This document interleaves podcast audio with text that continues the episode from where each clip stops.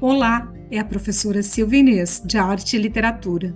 Ler é muito mais do que decodificar letras, é uma viagem ao nosso mundo interior. Cada um compreende conforme a profundidade das suas experiências, não é mesmo? Os textos pertencentes ao gênero lírico, relativos ao poema, exigem muito mais, exigem ritmo e musicalidade para que sejam melhor compreendidos. Eu tenho prazer de ler um texto agora de um autor popular Antônio Pereira, nordestino e analfabeto. E vejam bem que riqueza. Se chama saudade. Saudade é um parafuso que, quando na rosca cai, só entra se for torcendo, porque batendo não vai. Depois que enferruja dentro, nem distorcendo não sai.